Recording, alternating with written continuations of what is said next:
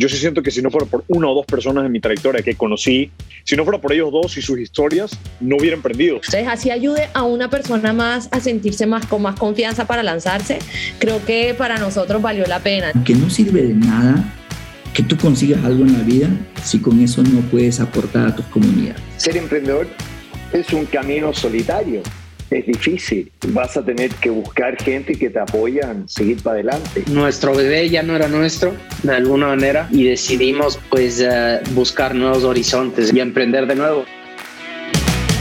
Bienvenidos a The Network, soy Mario Larrea y junto a Eduardo Molestina hoy conversamos con Tomás O'Farrell, cofundador y CEO de Workana, conectando freelancers en todo el mundo. Tomás es cofundador de Workana, una plataforma de trabajo remoto con enfoque en América Latina, que empezó en el 2012 con el objetivo de ayudar a empresas a contratar freelancers en la región. Tomás nos, comentaba que, se apalanca del gran talento de developers o desarrolladores que hay en América Latina. Workana ha levantado más de 15 millones de dólares, cierran más de 100.000 proyectos al año y más de 30.000 desarrolladores se registran en su plataforma mes a mes. Además de esto, antes de fundar Workana, Tomás cofundó FNBox, una incubadora de compañías que logró muchísimo éxito, entre ellos el desarrollo de Sónico, una red social que alcanzó más de 55 millones de registrados en Latinoamérica. Una conversación espectacular. Tomás tiene muchísima experiencia en el mundo eh, de startups latinoamericanos, así que espero que lo disfruten con ustedes, Tomás O'Farrell. Manatech te ayuda a expandir tu negocio en el ecosistema tech de Miami. Maximiza tus posibilidades de éxito en el mercado estadounidense aprendiendo a presentar tu proyecto a inversores y a cerrar tus primeras ventas en los Estados Unidos. Visita base.miami y aprende sobre el programa de Manatech que ayuda a emprendedores internacionales a escalar y acelerar sus negocios en Estados Unidos. Consume medicamentos de altísima calidad de la mano de nuestro sponsor Farmacéutica La Santé. Con más de 30 años trabajando para la salud, Farmacéutica La Santé, tu genérico, tu vida. Lanzar y expandir tu negocio por Latinoamérica con e-commerce ahora es posible.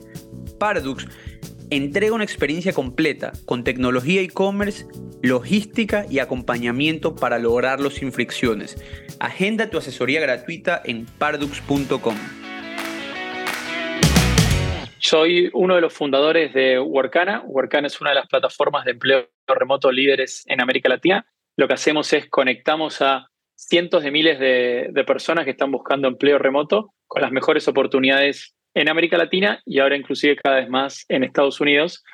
Hace ya más de 20 años, hace ya mucho tiempo, eh, que entré en Internet, casi por accidente, porque cuando fui a la universidad mi primera idea era hacer otra cosa, pero bueno, la vida me llevó por acá, por accidente empecé a, a conocer lo que era el mundo de Internet, me enamoré desde el día uno, así que desde ahí que estoy acá haciendo negocios en Internet. Negocios en Internet, eso, e, eso habla de, de, de, digamos, los inicios, cuando eh, el tema del Internet no era, ok, voy a hacer una startup, sino comienzas, ¿no? Con tus temas negocios en Internet. Y eso nos lleva un poco a hablar, y no sé si fue tu primer trabajo, pero en Internet, pero tú fuiste parte de FNBox por nueve años, casi diez años en una, en una organización. Eh, Cuéntanos un poco, porque veo que tuvieron bastante éxito y lo que estaba leyendo es que FNBox eh, era un company builder. Y quisiera primero hacer la distinción entre un company builder y una aceleradora, que obviamente ahora son muy populares. Entonces, cuéntanos un poco por ahí. Esto empezó en 2002, o sea que todo el ecosistema de Internet online era eh, drásticamente diferente. Veníamos de eh, la crisis del Nasdaq, de toda esa explosión, donde todavía online era mala palabra y mucho más online en Argentina en ese momento. Entonces eh, me, reconecté con, Rodrigo, un amigo del colegio que él estaba viviendo en, Los Ángeles y tenía una idea para hacer un negocio online y, solo con eso empezamos. Eh, él estaba en Los Ángeles, yo en Argentina, teníamos un programador en Ucrania y eso era todos los expenses que tenía la empresa. No existía el término bootstrap, pero era bootstrap, pero no por decisión, sino porque había cero chance de conseguir cualquier otra cosa no había aceleradoras, creo que no había angels en ese momento, no había ningún VC en, América Latina, entonces era, un, eh, era una realidad drásticamente diferente de lo que soy. Pero bueno, por suerte con ese negocio empezó a escalar, eh, nos fue bien y eso terminó desenvolviendo y convirtiéndose en, en FNBox, que terminó incubando varios negocios.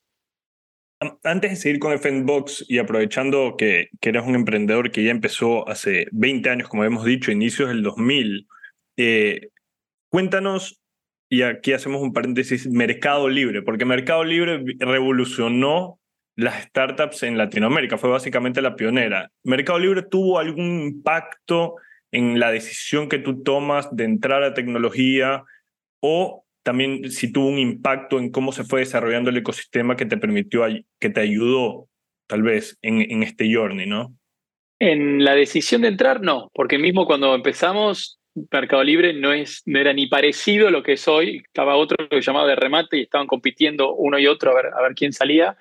Entonces, eh, e, era otro animal de ahora.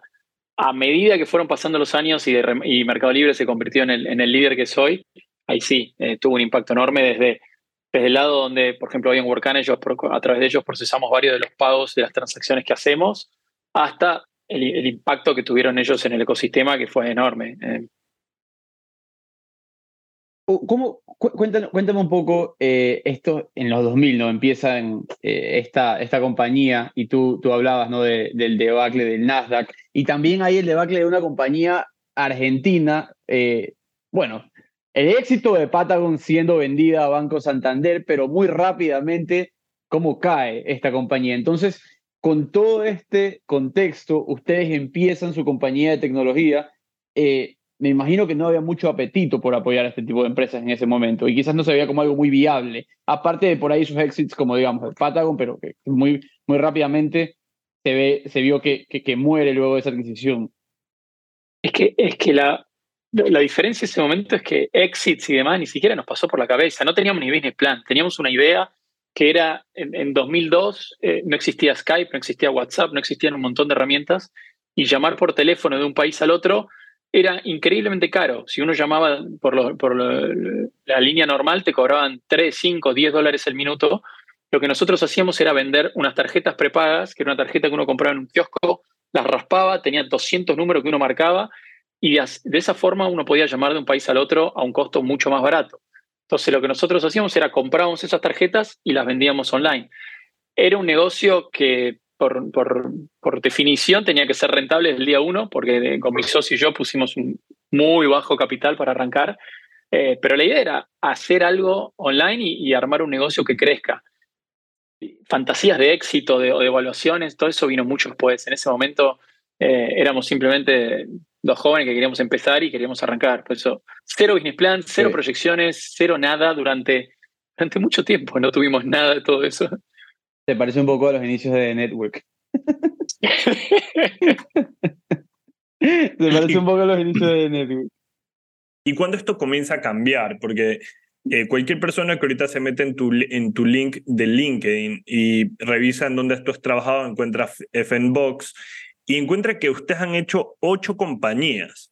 De una de esas sale, al parecer, de lo que yo entiendo, un spin-off donde FNBox se termina convirtiendo en una compañía con, con un solo modelo de negocios, pero hacen 2002 tarjetas telefónicas, de ahí cumple alerta, tarjetas Buba, Sónico, Recarga, Datam, Cupónica y finalmente Wincal. Eh, ¿Cómo comienza a prosperar esta idea de desde tarjetas telefónicas, de una tarjeta de raspaditas en la tienda, a crear este, esta compañía con muchas compañías adentro, ¿no? Cuando uno lo mira, claramente estuvimos ocupados en esos años. Eh, sí, sí, sí. Y empezamos con la empresa de tarjetas y en ese momento, vuelta, mucha de las infraestructura básica de Internet no existía. Por ejemplo, el primer mes pusimos online el sitio para vender las tarjetas y el 100% de las ventas que hicimos eran todas fraude. Nosotros festejando porque estábamos vendiendo muy bien hasta que nos dimos cuenta que existía algo que se llamaba el fraude en Internet. El primer mes eran fraude, entonces armar un algoritmo de fraudes, entender cómo pasaba todo eso y ahí volvimos a, lanzar. Entonces, parte del desarrollo inicial fue como ir aprendiendo y conquistando eh, como pequeñas batallas y ganando esas batallas para seguir al próximo. La ventaja es que el equipo que armamos era un equipo increíblemente joven, que tenía cero de experiencia en nada, pero que tenía un nivel de compromiso y un nivel de, de hambre y de velocidad enorme y eso nos dejó ser muy, muy rápidos. Entonces lo que sucedió es que tal vez para el año 2 o para el año 3 ya el, negocio de tarjetas de teléfono empezó a escalar. Pasamos de comprar algunas tarjetas en el kiosco a ya comprar tarjetas en bloque, después ya empezamos a comprar, eh, conseguimos, fuimos abriendo cada vez más países, conseguimos por volumen que ya directamente nos fabriquen tarjetas a medida para nosotros y luego al final hasta directamente nos habilitamos como, como carrier para poder hasta incluso nosotros ser los que juegan con los rates, con los minutos y, con los fees y, todo eso. A lo largo de todo ese proceso, en el año, creo que dos o tres, ya 2004, 2005, comienza AdSense como, eh, como manera de monetizar sitios con publicidad. Entonces ahí empezamos a, a, experimentar con sitios de alto tráfico, primero buscando sitios para mandarle tráfico al, al, sitio de tarjetas, eh, de tarjeta de teléfono. Esa era la primera idea a medida que lo empezamos a hacer nos dimos cuenta que estos sitios crecían mucho, que armar sitios gratuitos pero virales en América Latina basados en publicidad era un negocio que tenía mucho potencial y ahí es donde nos empezamos a desarrollar cada vez más, como que la empresa se empieza a abrir en dos, mantuvimos las tarjetas de teléfono por un lado y empezamos a, experimentar con estos sitios por el otro. Empezó a crecer, se cumple alerta, por ejemplo, uno de los que mencionaste, se volvió increíblemente viral, increíblemente eh, masivo.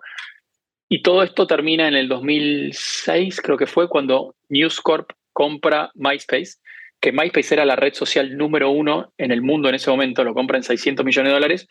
Y, ahí dijimos, tiene sentido que empecemos a, pensar en una red social para América Latina con un modelo muy parecido al de Facebook, que en ese momento Facebook era algo más chiquitito. Entonces ahí desarrollamos Sónico, por primera vez ahí levantamos capital, hasta ahora fue siempre eh, autofinanciado, y entonces ahí empezamos a hacer una explosión en gente y en productos mucho más grande. Entonces viene toda la época de Sónico, que fue el foco casi principal de la empresa, y luego es donde empezamos a agregar otros productos como lo de Cupónica, Wincal, que, que a medida que ya éramos más grandes, eh, fueron oportunidades que fuimos viendo. Una pregunta en el tema de, eh, Sónico, porque hay que mencionar que alcanzaron 55 millones de usuarios registrados. Entonces uno pensaría que este, esta compañía sería la única compañía que van a explotar ustedes en ese momento, pero al, parecer tenían el foco en otras también. ¿Por qué no se enfocaron netamente en Sónico en ese punto? Bueno, no, en ese momento cuando solo teníamos dos, solo teníamos lo de las tarjetas y Sónico, todos los que es Cumplealerta y todo lo llevamos adentro de Sónico, y, casi que el foco exclusivo de la empresa estaba en Sónico, que creció muchísimo en escala, en, volumen, pero nos dimos cuenta que armar una red social dependía de dos cosas, de crecimiento de usuarios, que en esa parte éramos, éramos muy buenos, pero también esto tiene que tener una frecuencia de uso diaria y tiene que ser un lugar donde la gente lo use todos los días. Y ahí es donde, donde Facebook, en el nivel de recurrencia y uso que Facebook desarrolló, fue años luz por encima de lo de todos los demás. Y por eso Facebook con el tiempo se fue comiendo a todos los demás competidores. Google tenía uno que se llamaba Orkut, que era muy popular en Brasil, eh, el nuestro era muy popular en Brasil también.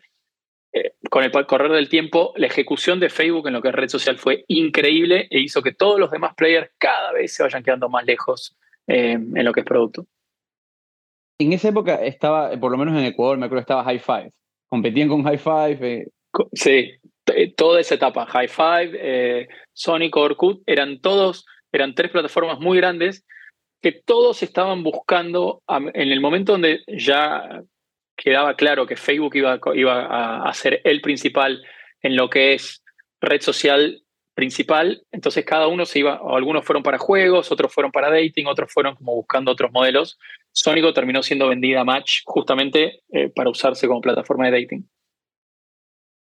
Cuéntame ahora, tengo que preguntártelo porque tienes experiencia en creación y, crecimiento de redes sociales. ¿Qué te parece lo que está haciendo Elon Musk con Twitter y toda esta batalla que hay con Threads también empezada por, por Mark Zuckerberg? ¿Cómo lo ves desde afuera, habiendo estado más o menos ahí adentro? Y hay algo que aprendimos de, primera mano y, muy painfully es el nivel de ejecución de Mark Zuckerberg y, la empresa es increíble. Eh, vimos lo bien que duplica cosas, como por ejemplo lo hizo con, con, con Stories. Eh, entonces, claramente para mí Threads es, es, hay que tenerle respeto y es, es, un competidor muy interesante. Lo de Elon Musk es raro porque tenés al emprendedor más increíble de los últimos años que elige dedicarle su tiempo a una red social y, tal vez por, por el lado político mucha gente se le pone en contra y recibe como un backlash muy fuerte, cuando está tratando de armar una red social, está tratando de traer toda la experiencia que tiene en, levantar empresas en una red social. Entonces, de vuelta, em, a mí también me gustaría darle el beneficio de la duda a ver qué es lo que consigue armar con, con Twitter y ahora X. Hay una cosa interesante de lo que tú mencionas, especialmente con la creación de Alerta y de estas páginas gratuitas que mencionabas que fueron creadas con un propósito de llevarle tráfico a tarjetas telefónicas y eso es un significado también de, de buscar eso, ese growth, ¿no? Eh, y en un momento donde growth ni siquiera era una, palabra. Eh, cuéntanos ahí cuáles fueron esos aprendizajes tal vez que tú tienes en cuanto a comenzar a crear otras cosas paralelas en beneficio del core que tú estás trabajando eh, y cómo te funcionó en ese momento, cómo lo estás haciendo hoy en día, por ejemplo. Bueno, en ese momento no funcionó muy bien, eh, porque sirvió como un gran canal de generador de tráfico para el sitio principal. Tanto es así que en algún momento nos dimos cuenta que eh, tenía sentido que ese canal se convierta en lo principal y no sea más un, negocio secundario. así que la verdad que en ese momento no funcionó muy bien. Siempre cuando uno encara un proyecto y tienes una empresa, hay que tener cuidado con cómo uno maneja el foco, porque tener muchas bolas en el aire es una distracción. Entonces, muchos de los resultados increíbles que se consiguen es con foco y eligiendo bien. Entonces, es una gran herramienta, hay que usarla con mucho cuidado porque puede ser muy distractivo también. Y en ese momento, en los años, en los inicios de los años 2000, eh, ¿cómo, cómo, cómo hicieron para viralizarse? ¿Qué, ¿Qué estrategia utilizaron? Bueno, el email funcionaba muy bien en ese momento y, muchas de las muchos de los productos que hoy están sucediendo y que existen no existían antes, entonces era la primera vez que la gente entraba online, entonces había una, em, creo que había un deseo de compartir cosas mayor de lo que hay hoy, porque hoy creo que se abusó de eso, entonces eh, hoy la gente está mucho más guardada porque tenés 250 productos que están buscando tu tiempo y están llamando tu atención y quieren que invites a un amigo, a un primo, a un conocido a ese servicio. Entonces, todo ese abuso de, de, toda esta viralidad lo que hizo es que la gente se cuide más y entonces hoy romper esa, esa barrera de ruido es mucho más difícil. Hace 20 años era más fácil por ese lado, pero por otro lado uno tenía que crearse toda la infraestructura técnica para que eso pase. Por ejemplo, para que Sónico como red aguante todo el tráfico que, tenía, había que desarrollar toda una infraestructura de servidores, que hoy eso es AWS, tocas un botón y ya está hecho. Entonces, eh, algunas cosas son más fáciles, otras son más difíciles hoy. Y, tengo ahí una, una, pregunta antes de entrar ya a Workana. Es eh, con respecto a la pregunta que hizo, que hizo Mario ahorita, ese, el análisis de threads con Twitter. Eh, el hecho de que tú hayas creado una red social de 55 millones de, usuarios y se encuentran con este problema de la frecuencia. Eh, ya viéndolo 10 años después, hoy para en Workana, viéndolo hacia atrás, con la cantidad de redes sociales que abundan hoy en día, tal vez, ¿qué era lo que, qué era lo que le faltó en ese momento para poder eh, ir a competir contra Facebook, al menos en América Latina? Como ¿Cuáles fueron esas ejecuciones que faltaron o viéndolo ya? Eh, sí, eh, viéndolo hoy con 10 años de, distancia, te digo, o casi 15 ya, eh, no había chance. La verdad que no había chance porque es un producto que depende mucho a nivel producto, la experiencia de producto tiene que ser increíble. El algoritmo de moderación, por ejemplo, todas estas redes tienen todo el, todos los feeds tienen un, algoritmo y un nivel de moderación ahí. Entonces, ¿cómo evitar los bots? ¿Cómo evitar los spammers? ¿Cómo elegir qué tipo de contenido te muestro primero, qué tipo de contenido te muestro después? ¿Cómo elegir eso dependiendo si una persona se acaba de unir a la red o si una persona ya tiene 150 amigos? Toda esa lógica y todo ese, ese brain power, eh, a la larga lo va a ganar una de las tres, cuatro empresas más grandes que, que está ahí manejando eso, porque la cantidad de ingenieros y la cantidad de cerebros que Facebook colocó ese problema es 100, 1000, 10 mil veces superior a lo que nosotros podíamos dedicarle. Entonces, al principio, cuando esto era más sencillo, tal vez era más, más fácil, a medida que el problema se hizo más complejo, la diferencia de ejecución entre, la, entre, entre una empresa más chiquitita y una más grande sí era. Y ahí, y ahí no sé, disculpe, ahí, más bien mi pregunta va hacia, hacia un tema personal, ¿no?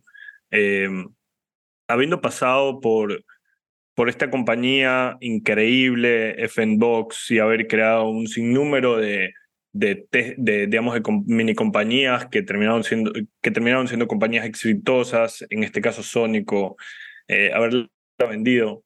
Y finalmente salir de esa compañía para formar Workana, eh, ¿qué te llevas en lo personal? Al final, ¿cómo, lo ves tú eh, haber tomado esa decisión tan dura, ¿no? de haber dejado todos esos proyectos atrás?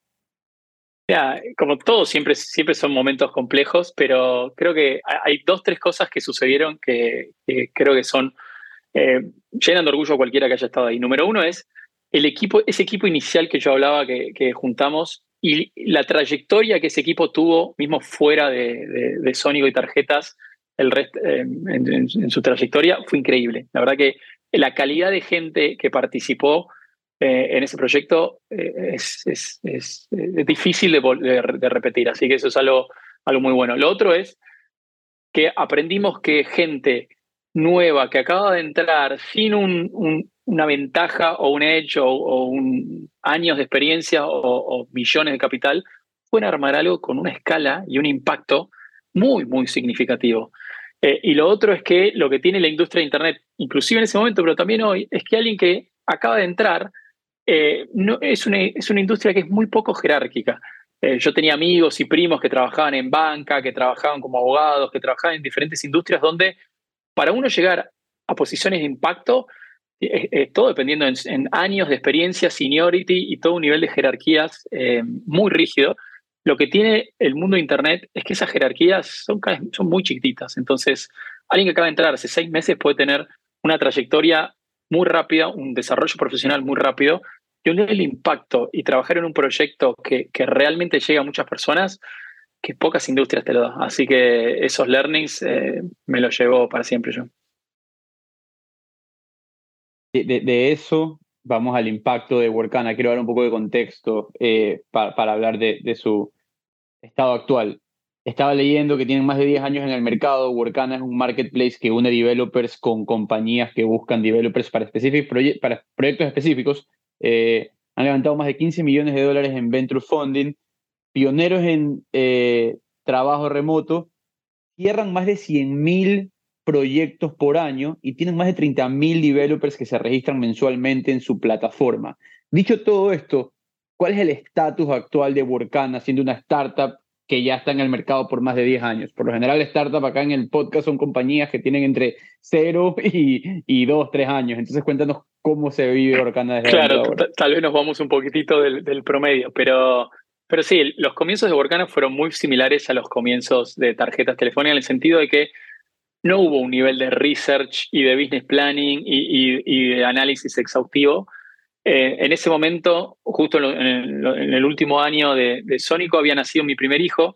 Entonces, al, tener, al tener un hijo, es como que por primera vez sentí la necesidad de, che, no, hace falta que me quede trabajando hasta, hasta cualquier hora, sino que tenés una necesidad de volver temprano a tu casa porque es algo que, que querés disfrutar y que querés experimentar. Entonces, eso me llevó a entender un poco más el poder este de la autonomía y la independencia y poder que uno maneje sus propios horarios y, tener esa posibilidad de elegir. Entonces, eh, en ese momento había un solo competidor que hacía algo parecido en, Estados Unidos, pero no había la verdad que no había nadie que esté apuntando al mercado latino. Y, si hay algo que nosotros eh, en, armar toda esta empresa y con todo este grupo de gente vimos es la calidad del talento de la gente en América Latina es, es increíble. Entonces, eh, sabíamos que el talento latino es muy, muy bueno y lo que queríamos hacer era armar algo que potencie ese talento y le dé a ese talento la posibilidad de desarrollarse profesionalmente sin importar dónde estén. Entonces, llegamos temprano, tal vez demasiado temprano, a esta idea de, la revolución de trabajo remoto, porque desde el comienzo lo planteamos como algo siempre para que el trabajo sea remoto. Que en ese momento, cuando comenzamos, la gente nos decía, no, están locos, ¿cómo esto no va a funcionar? Esto es un nicho, esto nunca va a crecer. Eh, y nosotros, por suerte, no los escuchamos y seguimos adelante. ¿Cuál era el, perfil de esa compañía que decidía, decidía apostar por developers remotos? El perfil era lo que buscábamos, era justamente eso, era cómo conectar a la gente con las mejores oportunidades eh, que existan. Porque lo que veíamos es que mucha gente, lo que sucede en Argentina pasaba mucho, en varios países de América Latina también. Si uno ya nace en una gran ciudad, entonces uno puede tener acceso a un desarrollo profesional interesante y desafiante y que vaya cada vez creciendo. Ahora, si uno no nace en una gran ciudad y nace en uno de los pueblos del interior, tenés como siempre, todo el mundo tiene esa, esa, esa, esa decisión que tomar, que es, me quedo en mi pueblo donde tengo mi familia, mis amigos y todas mis redes y conocidos, o dejo eso y me voy a vivir a la gran ciudad donde puedo tener el desarrollo profesional. Y siempre había que elegir, era imposible tener los dos. La ventaja del trabajo remoto es que a mucha gente le dejó las dos, le dejó eh, elegir y tener el desarrollo profesional que querían, pero estar rodeado con la familia y el grupo de amigos que, ellos quieren, con la calidad de vida que buscan. Entonces, eso sabíamos que era algo increíblemente poderoso y sabíamos que eventualmente iba a crecer. Así que, por suerte fue así. Y mm, nos puedes contar un poco cómo, cuáles fueron los inicios de Huercana. O sea, para, que este proyecto realmente coja ese, ese despegue que hoy los mantiene 10 años, ¿cómo iniciaron? ¿Cómo fueron esos primeros meses, esos primeros años buscando primero talento en tal vez en una época donde Latinoamérica recién estaba comenzando a ver la luz ya de forma masiva de startups, eh, el trabajo remoto, como tú dices, no existía. O sea, recién eh, se adopta después del COVID. Eh, ¿Cómo empiezan? Bueno, en todo marketplace siempre sucede que hay uno de los dos lados es el más difícil y es el, es el que, hay que, el que hay que traer. En el caso de una plataforma de empleo como la de Workana, sucede que el, factor limitante es la demanda, pero uno tiene que empezar trayendo una buena oferta. Entonces, uno tiene que asegurarse que el sembrar ese primer talento y atraer ese primer talento a la plataforma cuando no tenés nada que ofrecerle, porque es como ese, ese huevo y gallina, cuál es el que viene primero. Entonces, por suerte, por, la experiencia que teníamos en Sónico, el crecimiento que tuvimos, ya teníamos como un grupo de conocidos que ya confiaban en nosotros, entonces, por ejemplo, levantar el primer capital para Workana fue mucho más fácil de lo que fue eh, para Sónico, por lo que habíamos hecho y porque el, ecosistema ya era algo totalmente diferente, entonces eso nos dejó tener la tranquilidad de que, bueno, por unos meses podíamos ejecutar y como, eh, concentrarnos en atraer la mejor oferta.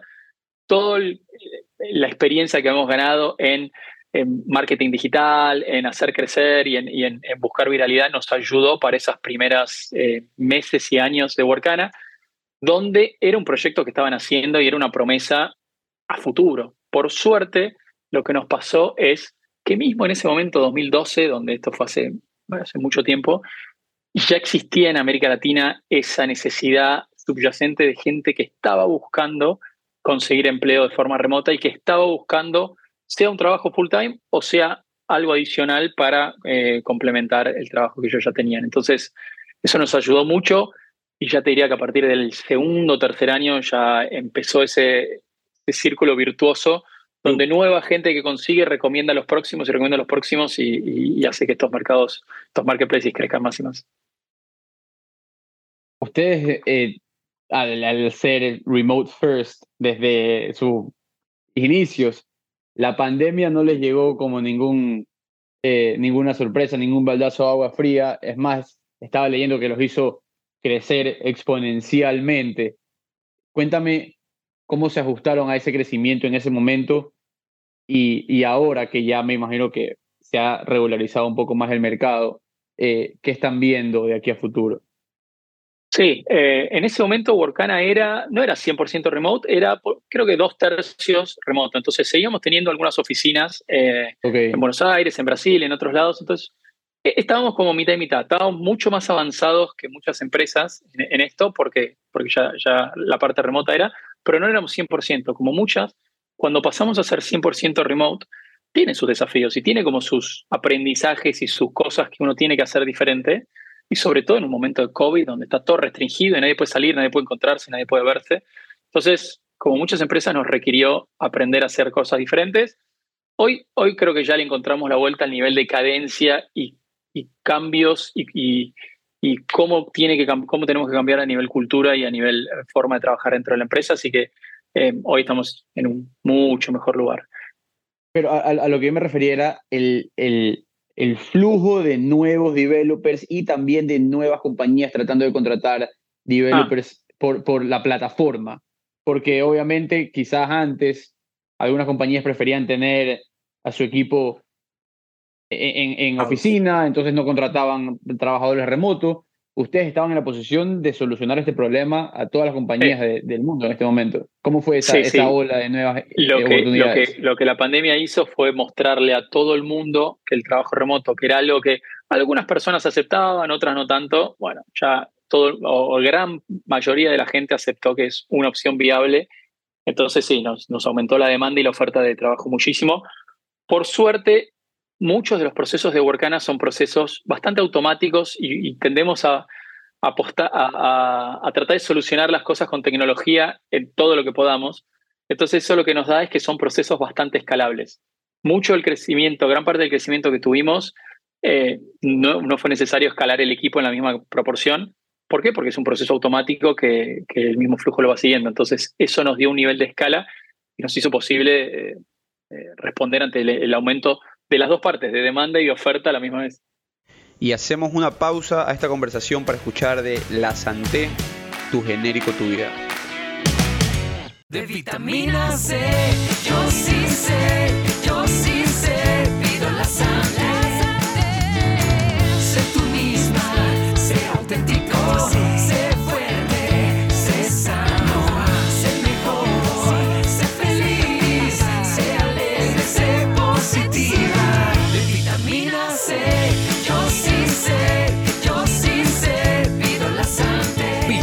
C, la Santé, tu genérico, tu vida. Hace, hace día yo tenía una pregunta y ahí por favor me corriges Tomás si es que yo estoy equivocado. Eh, escuchándolo a Mario y el, y el monte que ustedes han levantado en Venture Capital durante los últimos 10 años, me hace creer, eh, me hace pensar que ustedes siempre fueron muy cuidadosos con el capital. Uno, eh, tal vez no crecieron el equipo de una forma desmesurada desde un inicio. Eh, ¿Cómo han hecho para mantener un levantamiento que en los 10 años tal vez uno hubiese pensado que tal vez deberían haber más rondas de por medio eh, y que los ha llevado, digamos, a ganar tanto mercado o a tener los números que Mario puso cuando hizo el intro de Workana, ¿no? Es que sí, lo que nos sucedió es que en la empresa anterior, en Sónico, cuando estaba la, manía y la locura de la red social, ahí levantamos mucho más capital del que necesitábamos.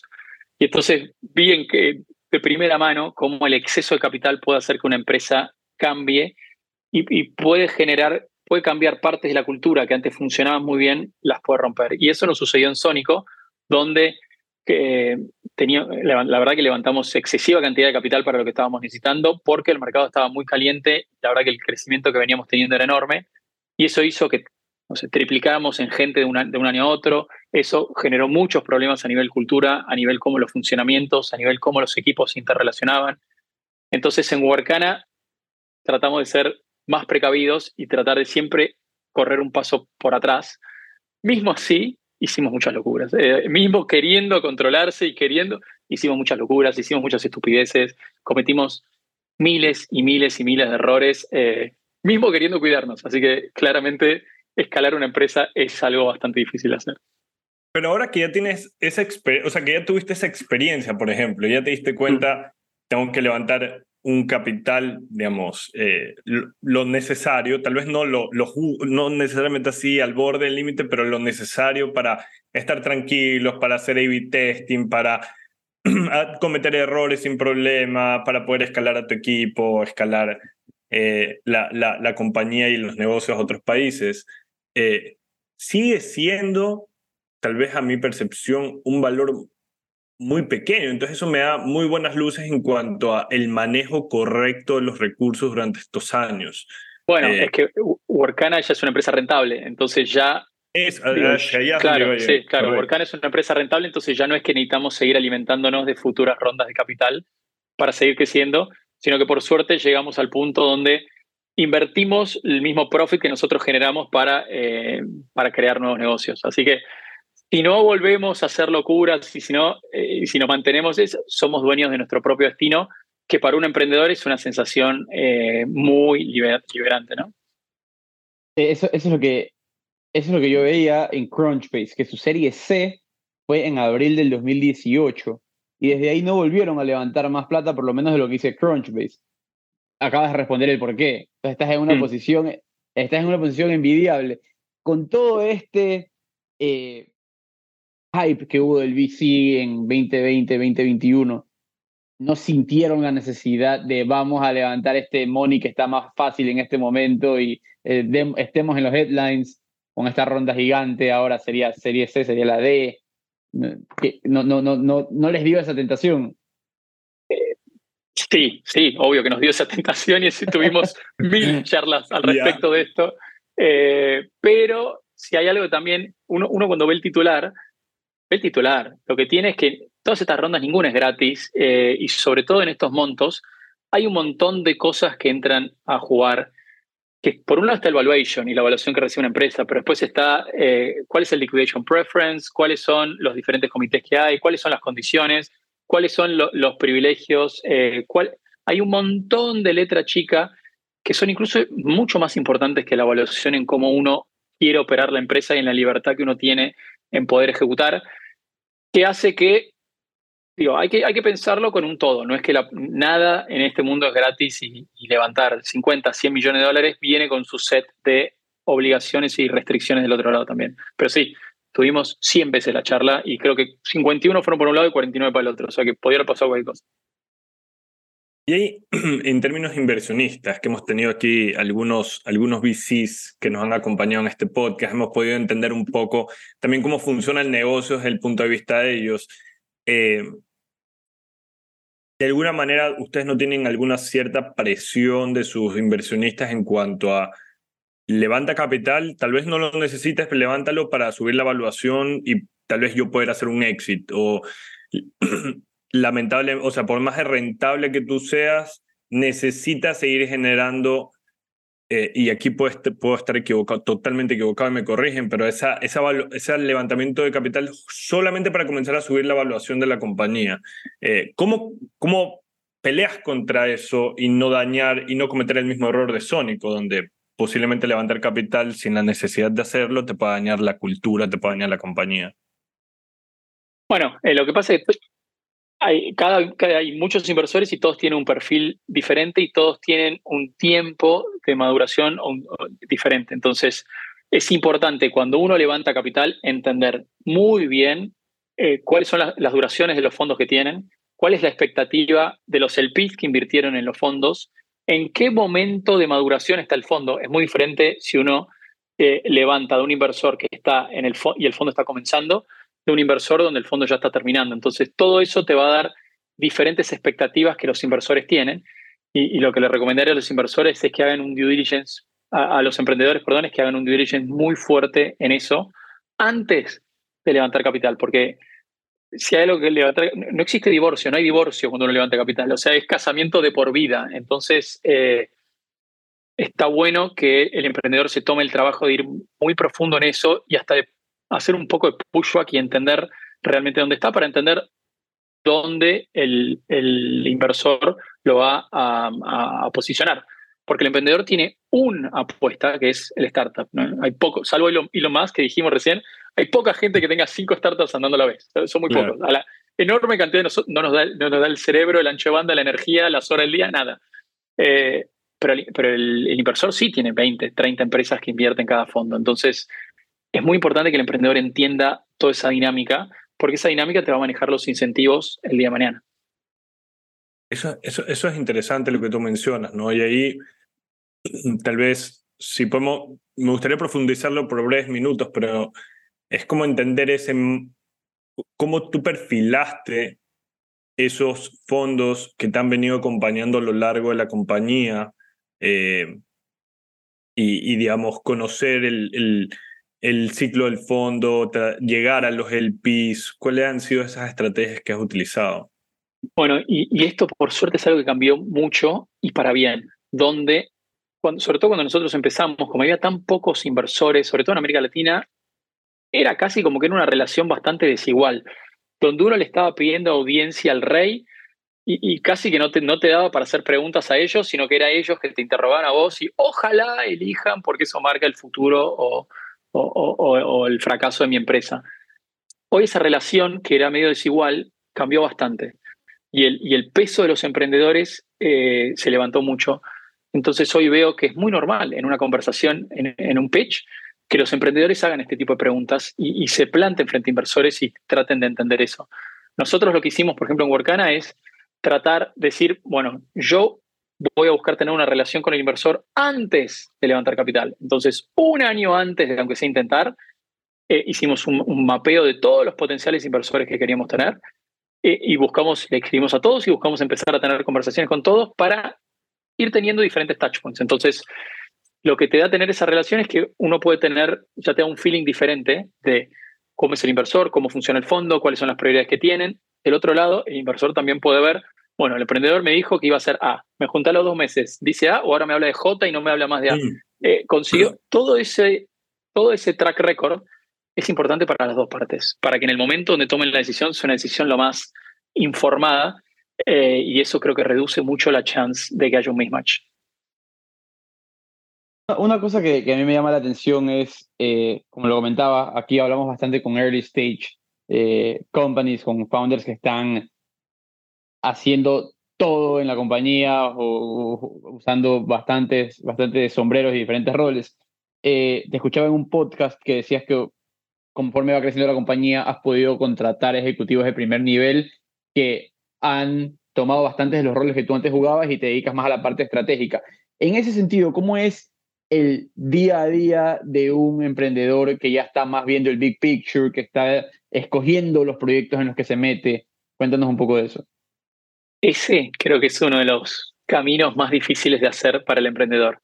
Porque en un principio, todos los, uno tiene todos los sombreros. Entonces, desde el que pide el supermercado hasta el que sube los servidores, hasta el que aprueba los pagos, hasta el que abre la sociedad.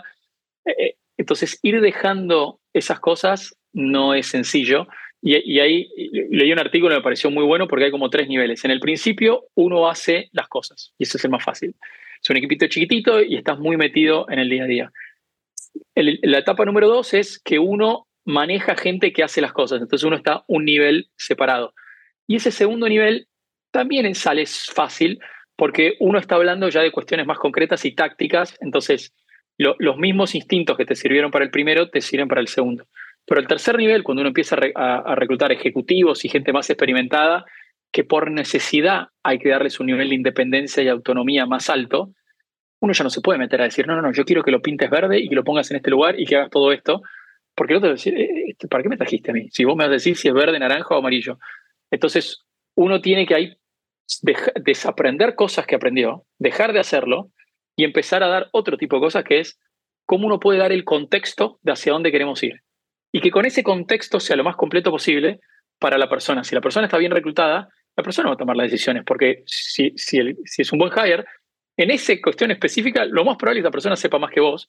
Entonces, él va a decidir, o ella va a decidir si esto es amarillo, verde, si va acá, si va acá, si, si, hace un evento, si hace tres eventos, si, todo eso. Pero la clave es poder dar ese contexto lo más completo posible. Y eso no es fácil, a mí me costó y, y veo que muchos emprendedores ese paso requiere tiempo, requiere hablar con otros emprendedores que lo hayan hecho para, para tener coaching. Ahora, cuando ese paso funciona bien, es increíblemente poderoso porque es como que la empresa pasa a ejecutar 3X, 4X más rápido eh, porque uno ya deja de ser el cuello de botella. Eh, el otro día conversábamos con un emprendedor eh, que, que lidera una compañía en, el stage similar al de Workana y, venía a contarnos que está empezando dos nuevos proyectos, una incubadora, un fondo, porque tenía mucho tiempo libre. Y yo, oye, tienes, me vienes a decir que tienes mucho tiempo libre, tienes una compañía de 300 personas, tienes tiempo libre para hacer otras cosas. Me dice, sí, pero la compañía ya corre sola. Y yo, wow. O sea, Esa es la señal de que esa persona claramente manejó el proceso de delegación muy bien y manejó el proceso de recruiting de la línea de ejecutivos y el leadership team muy bien. Cuando uno tiene tiempo para jugar al golf un martes a las 4 de la tarde, significa que algo bien está haciendo. claro, totalmente. Total.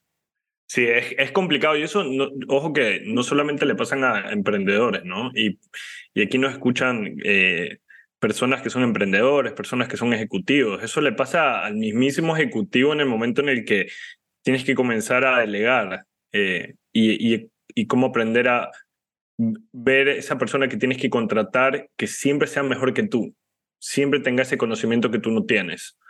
Eh, eh, es, es muy valioso y es muy duro también aceptarlo. Hay, hay un tema que, que, que tocamos bastante aquí en el podcast eh, y es como cuando una startup está muy bien fondeada o, o cierra alguna ronda importante, trata de eh, reclutar a los top developers de otras startups y hay este, este robo de talento.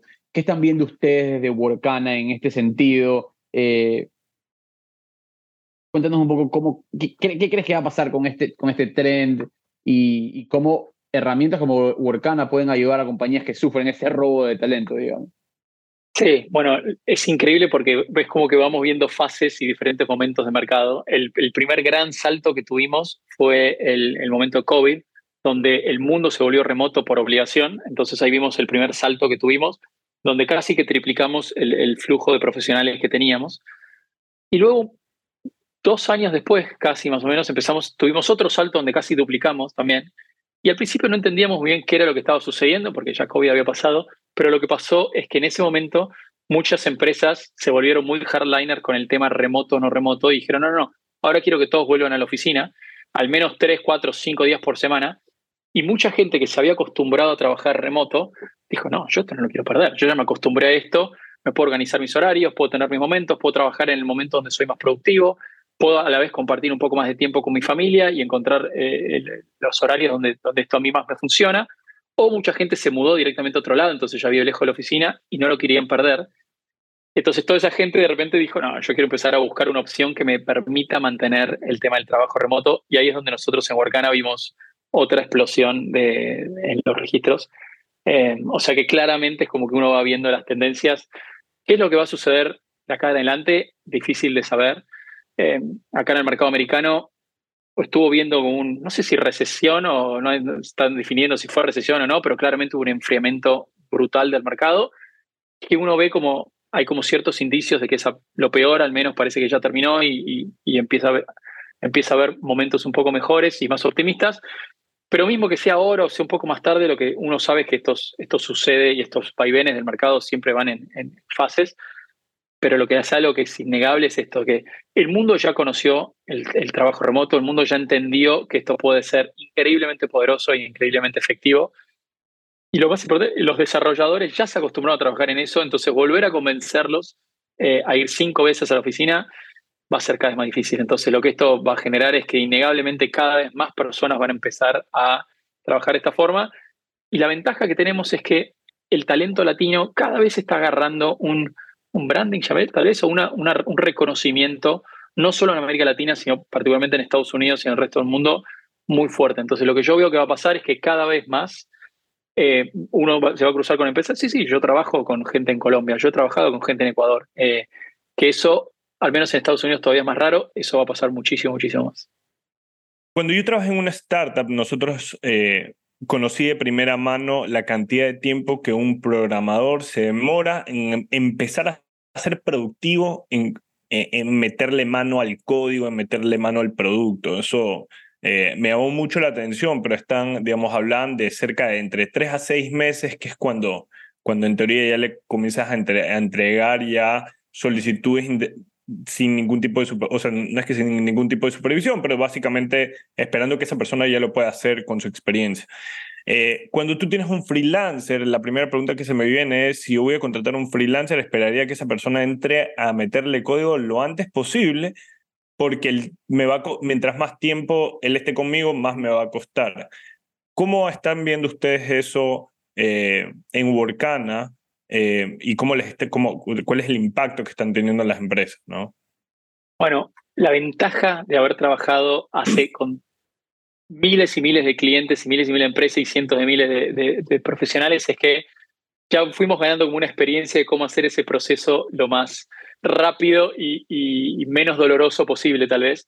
Y una de las cosas que vemos que el camino que muchas empresas siguen es no empezar con, con los freelancers los contractors con el proyecto más core y más complejo que tienen, sino empezar con proyectos más en la periferia, por ejemplo, bueno, cómo hago para manejar las integraciones, cómo hago para actualizar cierta parte, entonces ir con módulos más sencillos para los cuales se requiere menos eh, onboarding y menos contexto y menos aprendizaje, y a medida que la persona se va haciendo cada vez más eh, fluente o, o- o sí, como que va entendiendo mejor el code base, va entendiendo mejor los frameworks, va entendiendo mejor la forma de, de operar de cada una de las empresas, ahí de a poco ir, ir haciendo como que esa persona va entrando cada vez más en el core. Entonces, algo que hacemos mucho con los clientes es como plantear esto. Bueno, vos querés empezar a trabajar con gente remota por primera vez. Es como una maratón, ¿no? Vamos a empezar a correr. Si uno nunca corrió nunca en su vida, no empieza a hacer 50 kilómetros mañana a la mañana. Bueno, vamos a poco, vamos a hacer algo. Salgamos a correr 20 minutos, tranquilo, después vamos a hacer 25, después 30. Entonces los ayudamos a armar ese plan para ir de menos a más y sobre todo alinear bien las expectativas de los dos lados. El- objetivo de, de Workana eventualmente es que la empresa termine contratando de manera fija a esta persona, es decir, empiezas como un freelancer, te testeo, te voy dando eh, trabajos y cuando entras vas a venirme a entregar valor mucho más rápido en el core o simplemente freelance. No, el, el primero, o sea, lo que más buscamos hacer, lo que nos dimos cuenta es que casi por accidente con Workana caímos en, en una misión y un core purpose de, de la empresa que, que nos fascina, que en los 10, 11 años de empresa nunca cambió, que es cómo revolucionar este mundo de trabajo y darle la mayor cantidad de oportunidades a la gente, esté donde esté. Entonces, nos dimos cuenta que el camino de empezar como freelancer, pasar a ser full time en una empresa y seguir con esta empresa eh, por varios años, es un camino que consigue tener, cambiarle la vida a la gente. Y lo que nosotros buscamos es ser el partner que ayuda a las personas a ir cada vez consiguiendo más en el desarrollo profesional que tienen. Entonces, eh, ese camino nos encanta. ¿sí? Y mi última pregunta en estos dos minutos es el tema de cultura, ¿no? Si bien tú tienes un flujo increíble de emprendedores, a veces la cultura de las empresas no son las mejores. ¿Cómo ustedes también desde Workana están controlando que sus propios freelancers al final del día no se lleven una, un- un- una mala experiencia trabajando para una compañía eh, que no tiene una muy buena cultura, ¿no? Sucede mucho eso, pero ha- hay dos puntos eh, como ventaja. Y uno es que Workana elige trabajar con empresas y preferimos tener menos clientes, tener una participación como un- una, relación, un- una relación mucho más larga y mucho más profunda y poder escalar esos clientes a lo largo, a lo largo de los años. Entonces, al con ese foco en el largo plazo nos deja ser un poco más selectivos y, y elegir con quién queremos. Lo otro que está sucediendo es que la verdad que lo que pasó en, el último, en los últimos años es que los desarrolladores se volvieron cada vez más estrellas y ellos son un poco los que, los que eligen sean, y pueden elegir en dónde trabajar. Entonces, las empresas que tienen estas culturas, lo que les está pasando y se lo, se, lo- lo ven es que se les complica reclutar talento. Entonces, las estrellas no quieren trabajar, la gente que tiene alto potencial les dura poco tiempo y se van a otro lado. Entonces, algunas empresas se dan cuenta de eso y van al core y cambian la forma de trabajar, otras empresas no, lo niegan o hacen un double down en, en lo que les funcionó hace 10 años. Y lamentablemente esas empresas van a terminar siendo irrelevantes, porque hoy lo que sucede es que si uno no puede atraer buen talento, y te vas quedando atrás. Es un poco lo que yo contaba antes entre Sónico y Facebook. Eh, la clave está en atraer ese nuevo talento.